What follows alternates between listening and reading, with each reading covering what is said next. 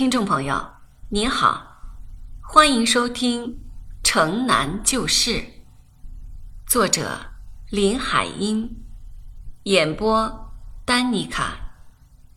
现在请听《我们看海去》一。妈妈说的，新莲子胡同像一把汤勺，我们家就住在靠近汤勺的底儿上，正是舀汤喝时碰到嘴唇的地方。于是爸爸就教训我，他绷着脸，瞪着眼说：“讲勿听，喝汤不要出声，簌簌簌的，最不是女孩家相。舀汤时，汤勺也不要把碗碰得当当当的响。”我小心地拿着汤勺，轻慢轻慢地探进汤碗里。爸又发脾气了：“小人家要等大人先舀过了再舀，不能上一个菜你就先下手。”他又转过脸向妈妈：“你平常对孩子全没教习也是不行的。”我心急得很，只想赶快吃了饭，去到门口看方德成和刘平踢球玩。所以我就喝汤出了声，舀汤碰了碗，菜来先下手。我已经吃饱了，只好还坐在饭桌旁，等着给爸爸盛第二碗饭。爸爸说：“不能什么都让佣人做，他这么大的人，在老家时也还是吃完了饭，仍站在一旁听着爷爷的教训。”我趁着给爸爸盛好饭，就溜开了饭桌，走向靠着窗前的书桌去。只听妈妈悄悄对爸爸说：“也别把他管得这么严吧，孩子才多大？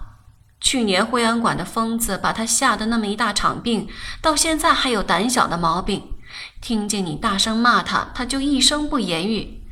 他原来不是这样的孩子呀。”现在搬到这里来，换了一个地方，忘记以前的事，又上学了，好容易脸上长胖些。妈妈呀，你为什么又提起那件奇怪的事呢？你们又常常说哪个是疯子，哪个是傻子，哪个是骗子，哪个是贼子，我分也分不清。就像我现在抬头看见窗外蓝色的天空上飘着白色的云朵，就要想到国文书上第二十六课的那篇《我们看海去》。我们看海去，我们看海去，蓝色的大海上扬着白色的帆，金红的太阳从海上升起来，照到海面，照到船头。我们看海去，我们看海去。我就分不清天空和大海，金红的太阳是从蓝色的大海升上来的呢，还是从蓝色的天空升上来的呢？但是我很喜欢念这课书，我一遍一遍的念，好像躺在船上，又像睡在云上。我现在已经能够背下来了。妈妈常对爸爸、对宋妈夸我用功，书念得好。我喜欢念的，当然就念得好。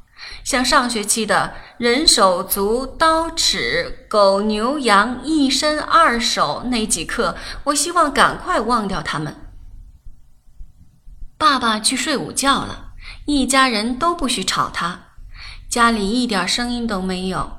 但是我听到街墙传来砰砰的声音，那准是方德成他们的皮球踢到墙上了。我在想，出去怎样跟他们说话，跟他们一起玩呢？在学校，我们女生是不跟男生说话的，理也不理他们，专门瞪他们。但是我现在很想踢球。好妈妈，他过来了，出去跟那两个野孩子说，不要在我们家门口踢球。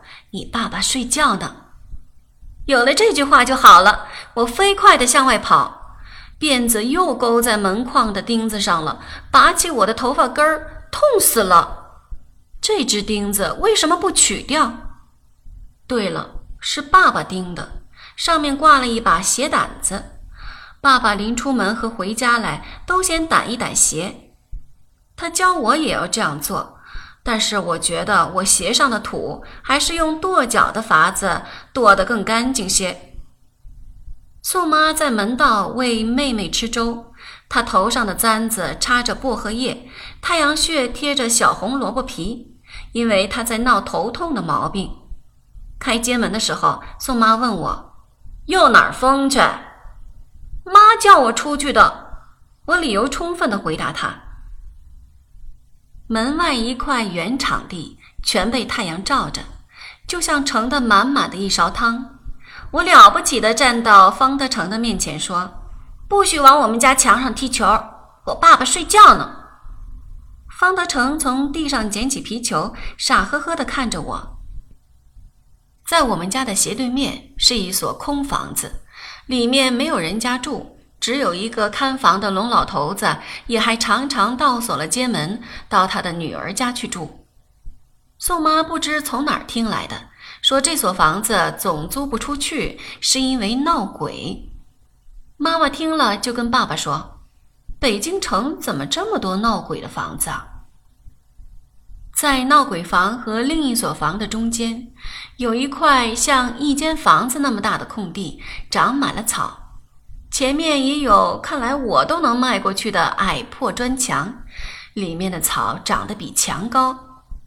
这块空地听说原来是闹鬼房子的马号，早就塌了，没有人修，就成了一块空草地。我看着那片密密高高的草地，它旁边正接着一段闹鬼房子的墙，便对傻方德成他们说：“不会上那边踢去？那房里没住人。”他们俩一听，转身就往对面跑去。球儿一脚一脚的踢到墙上，又打回来，是多么的快活！这是条死胡同，做买卖的从汤勺的把儿进来，绕着汤勺底儿走一圈，就还得从原路出去。这时剃头挑子过来了，那两片铁夹子换头弹得嗡嗡的响，也没人出来剃头。打糖锣的也来了。他的挑子上有酸枣面儿，有印花人儿，有山楂片儿，还有猪串子，是我最喜欢的。但是妈妈不给钱，又有什么办法？打唐锣的老头子看我站在他的挑子前，便轻轻对我说：“去去，回家要钱去。”教人要钱，这老头子真坏。我心里想着，便走开了。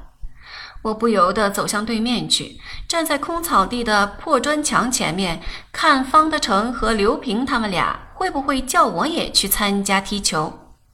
球滚到我脚边来了，我赶快捡起来扔给他们，又滚到更远一点的墙边去了，我也跑过去替他们捡起来。这一次，刘平一脚把球踢得老高老高的，他自己还夸嘴说：“瞧老子踢得多棒！”但是这回球从高处落到那片高草地里去了。英子，你不是爱捡球吗？现在去给我们捡吧。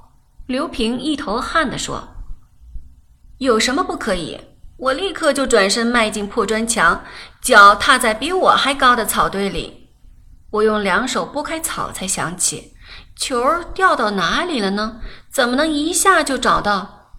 不由得回头看他们，他们俩已经跑到打唐锣的挑子前，仰着脖子在喝那三大枚一瓶的汽水儿。我探身向草堆走了两步，是刘平的声音喊我：“留神脚底下狗屎，英子。”我听了，吓得立刻停住了，向脚底下看看，还好什么都没有。我拨开左面的草，右面的草，都找不到球。再向里走，快到最里面的墙角了。我脚下碰着一个东西，捡起来看，是把钳子，没有用。我把它往面前一丢，当的一声响了。我赶快又拨开面前的草，这才看见钳子是落在一个铜盘子上面，盘子是反扣着的，真奇怪。我不由得蹲下来，掀开铜盘子，底下竟是叠得整整齐齐的一条很漂亮的带穗子的桌毯和一件很讲究的绸衣服。我赶紧用铜盘子又盖住，心突突的跳，慌得很，好像我做了什么不对的事被人发现了。抬头看看，并没有人影。草被风吹得向前倒，打着我的头。我只看见草上面远远的那块蓝色的海，不，蓝色的天。我站起身来，往出口的路走，心在想：要不要告诉刘平他们？我走出来，只见他们俩已经又在地上弹玻璃球了。打唐罗的老头子也走了。刘平头也没抬的问我：“找着没有？”“没有。”“找不着算了，那里头也太脏，狗也进去拉屎，人也进去撒尿。”我离开他们回家去。宋妈正在院子里收衣服，他看见我便皱起眉头，小红萝卜皮立刻从太阳穴上掉下来了，说：“乔裹的这身这脸的土，就跟那两个野小子踢球踢成这模样。”我没有踢球，我的确没有踢球，骗谁？宋妈撇嘴说着，又提起我的辫子：“你妈梳头是有名的手紧，瞧。”还能让你玩散了呢？你说你够多讨，头绳呢？是刚才那门上的钉子勾掉的。我指着屋门那只挂鞋胆子的钉子争辩说。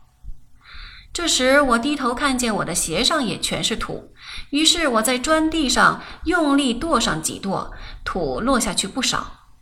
一抬头看见妈妈隔着玻璃窗在屋里指点着我，我歪着头。皱起鼻子，向妈妈咪咪的笑了笑。